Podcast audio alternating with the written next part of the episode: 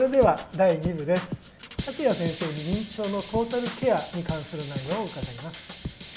先生は認知症のトータルケアという演題で講演されることも多いと伺っているんですけどもこの表現の意味するところを、まあ、簡単に述べるとしたらどんな？はいありがとうございます、はい、まあ、認知症高齢者が多いと思うんですけども、はい、高齢者はどうしても多病になって、うん、多くの、あの専門医に複数の専門医にかかったり、はい、えー、っていうことがあると思うんですね。でお薬も多くなってということでありますけれども、うん。まあ、現実に私多分先生もそうかもしれないんですけども、はい、えーと例えば5人の専門医が見て、うん、えー、多くの薬を出されて果たして患者さんが本当に幸せになってるかというとえーと、例えばいろんなお薬が重複されたり、うん、薬を出されたことによってその副作用に対してままたお薬が入ったりとかですね、ね、まあ、いろんな問題あとは例えば誰がこのこれに対して責任を持つんだとかっていうことに対して、うん、なんとなくこうトータルで見る視点っていうのが誰かにないと、はい、えー、患者さん結局あんまり良くならないというのを、まあ、複数経験したんですね、はい、ですのでやっぱり患者さんをトータルに見てあげると一個一個の臓器や疾患だけではなくて、うん、患者さんの全体像を見てあげる、えー、医者が、はい、えー、っといないとこれは患者さん幸せにならないんじゃないかなというふうにちょっと老年内科医としては思ってます。えーと先生はあのフレイルっていう状態についても講演をよくされてるんですけれども、フレイルを簡単に説明いただけますか、はい、フレイルっていうのはもともとはまあ虚弱な高齢者という、はい、虚弱というフレイリティ、はい、えー、虚弱とか老衰とか衰弱という意味の日本語訳なんですけども、はい、えー、そのフレイルっていうのはもともとはあの実は、えー、昔から、えー例えば論文なんかでよく使われてたことなんですけども、うん、おそらく最近今広まったフレイルの概念としては、うん、高齢者を全体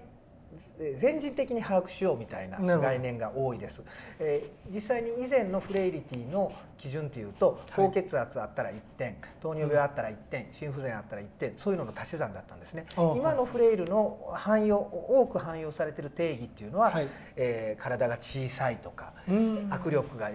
もう力が弱いとか、はい、そういうような患者患者さんを全体的に、えー、こう判定するような、うん、えー、まあ、こういうのを、まあ、表現系モデルフェノタイプモデルって言いますけど患者さんをもうちょっと全体として把握しよう。臓器の足し算、はい。疾患の足し算じゃなくて、うん、患者さんの全体像を見ようというような表現なんですね。でそこから実は広まりましたやそれで実はこの最近フレイルっていうのは広まったんですね。はい、で広まった理由っていうのはやっぱりそこにそういった全体を見るやり方っていうのにやっぱり価値があったからだと思うんですね。うん、ですのでフレイル高齢者っていうのはまあ虚弱な高齢者という意味ですけども、はい、プラス最近のその虚弱を判断する基準としてもうちょっと患者さんを全体に見て虚弱を判断するということで今広まってきたんだと思います。ます。えー、一般的な高齢者と、はい、まあ、認知症のある高齢者、まあ、共通点、まあ、同じ高齢者ですから、はい、多いんですけども、まあ、逆に言うと相違点、はい、一般的な高齢者と認知症の高齢者の相違点であのそういう患者さんを見る時の気をつけている点というのはそれぞれありますか？あまあ、それはありますね。はい、あのまあ、こうまずこうでも認知症も高齢者であることがまあ多いそうですね。基本的にはまあ高齢者ということが多いので、はい、えそこはですね、えー、まあ高齢者を全体に見る注意点ですよね。やっぱりこの方のえっ、ー、とまあ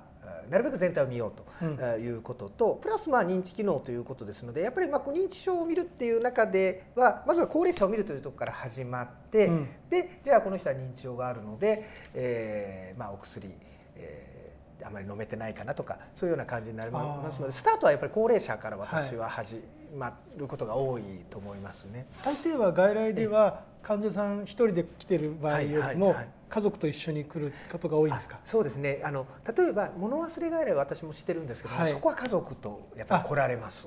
なるほど。例えばあの、うん、普通のあの高齢者外来もしてるんですけどもそこは一人で来られて、えー、いつの間にか認知症になってるみたいな糖尿病に見てた患者さんがいつの間にか認知機能が低下していってっていう場合はやっぱり一人で来られますね。でそれは難しいですねなかなかこう普段の様子がそうなんです。本人からの申告だけなので、はい、だからそれはもう電話とかかけます、あ先生の方から電話かけるんですか？ちょっとだけ面倒くさいんですけど、ええ、だいぶ面倒くさいとわからないので、あのもうしまそれはもうした方が早いかなと思ってちょっとしてます。はい。はい、ケアマネージャーからこう相談されたりとか、はい、ありますね。来られたり、え実際に来られたりすることもありますし、えー、はい、はい、あのただやっぱり私はちょっと難しいなと思うのは大学は、うんうん、えー、どうしてもケアマネージャーさんが少し遠いんですよね、ね、存在が。遠くて、はい、例えば施設によっては本当ケアマネさんが横、うん、すぐ呼べば来るようなところもあると思うんですね、はい、なので私はケアケアマネージャーさん非常に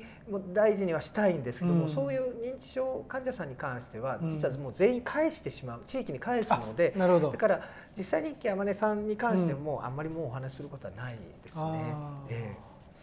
この大阪を地盤にされてますが、はい。はい、大阪での認知症の地域連携っていうのはどうなんですか？精神的なところなんですか？私は実は、はい、あの私自身は勝手にうまくいってると思っていましてね、はい、あの両親連携の会とか、はい、いろいろやって顔の見える、うん、であの連携をしでがたまたまできてるんですね。で本当にいつも同じ先生から紹介をいただいてであのもうなんかもう紹介状なんかにちょっとこんなんあれです。けどびっくりマークつけたりとか。いつもありがとうございます。ってそんな関係で 結構大学と、はい、あの地域の先生とやってるんですね。なのでたまたま大学病院阪大病院と結構その北摂っていうのは、はい割とまあ一部の全員全部の先生ではないんですけども、うんうん、まあまあ結構うまくいけてるんではないかな。じゃもしそうすると先生と、はい、先生同士の関係ですね。顔も知ってますし。でもやっぱり、ケアマネージャーとか介護の関連だともうちょっと地域にお任せしててそっちの先生になるほど、はい、あの例えば特徴的な取り組みっていうのは何かあるんですかこういうことをやって。ます例えば、はい、あの阪大はとりあえずあでもそれは研究との絡みが多いです、ね、あ研究で。例えば、ええ、あの阪大ですといくつもの研究を例えばお国からもらってやってますので、はい、そうなんですね、はい、なので4つも5つも6つも7つもこういろいろやるわけですね。なので 例えばそういうのに参加していただいて確かに例えば時期を当てるとかあとは運動と栄養のダブル介入を行うとかっていうのがいくつもあるんですね。なので、えっと変な話ですね。患者さん見た時にですね、うん、この人これいけるかなとかちょっと思ったりする。まあでもねそういう、はい、まあ研究施設でもあるわけですよね。なのでそういうのは阪大だと結構できるかもしれないですね。あとは阪大は確かに研究費を取ってますので、はい、あの髄液で結構例えばあの A ベータなんかというのを、はい、イライザキットなんて10万円ぐらいするんですね。でえですので、えーと、保険効かないので、はい、要は多分もう持ち出しなんですね、うん、なのでやっぱり研究機関みたいなところじゃないとそれはできないわけですね。えー、で A ベータなんか測るのは実験室で僕らが、はい、あの測りますし、うん、なのでそういう髄液検査とかっていうのができるのは、はい、まあ確かにあの大学の恵まれてるとこかなって思いますね。えー、それではですね今後の認知症医療に何かこう期待する部分、まあ、近い未来で期待する部分というのはあるんですか、はい、僕はそれほど、まあ、一つはでもやっぱりあの、はい、そういう根本治療薬というのが、えー、まあまあまあやっぱりお薬のそれはうちも研究班がやっぱりやってるんですね、はい、そう基礎的な研究も実はやってるやってて我々のチームで、まあ、一つはそれなんですけど、うんうん、ただ、まあ、もちろんそれは大学の使命として当然、我々やらなきゃいけないことではあるんですけども、実はやっぱり地域でもできることっていうのがまだまだできていないっていうのも大変申し訳ないんですけど現実で。例えばケアの仕方一つで、実はあの暴れてた人が穏やかにお薬なんか使わなくても、うですよね、なることもあるそういうコツなんかもあるわけですよね、はい、先生ご存知で。うんうんはい、でそういうのは私今日群馬にも来させていただきましたけれども、うん、やっぱり今日はちょっとそういう話はなかったですけども、はい、そういうのをせっせとこういったケアの仕方でっていうのは、やっぱりみんなにそれからできれば国民とか介護者、うん、家族の介護力を上げて、うん、えー、っていうもうやりたいこといっぱいですね。はい、そういう意味では。時間がなくて足りない。そうなんですけど、はい、そんなこともないんですけども、えー と例えば、えー、認知症の領域に興味ある医学生、はい、まあ多分よく接する機会多いと思うんですけど、はいはいはい彼らにメッセージがもしありましたらお願いしたいんです。あありがとうございます。認知症というのは研究基礎研究の分野でも、はい、あとは臨床の分野でもまだまだやることがいっぱいあって実際にまだやれてないことも多くてっていうことです、うん、で、えー、ですので若い人たちに少しでも理解していただきたいし、はい、あるいは認知症をやらなくても例えば循環器に行くにしても外科に行くにしても、はい、やっぱり認知症の人は必ずいます、ですね、ですので認知症というのはどういうことを考えて、うん、えー、認知症の人はどんな気持ちでいるのかっていうのは、必ず学んでいただいて、うん、それはそんなに長い時間かける必要はありません、はい、だけども認知症の人のっていうのを知っていただいて、うん、えー、というふうに思いますね。うん、はい。えー、それではあの認知症の高齢者をケアしているご家族とか介護者への、まあ、メッセージがありましたら、はい、一言でお願いします。お疲れ様です。あの本当にあの大変だとは思います。はい、えー、ですけれどもあのまずはですね、えー、一人だけで解決しないようにしていただきたいんですね、うん、先生もおられます。近所の方でもいいですし、うんはい、えー、介護の方でも地域包括センターでもいいです、はい、もう一人で抱え込まないで、うん、えっと、本当に介護殺人というのはいつ起こってもおかしくないと、私ビクビクしながら実は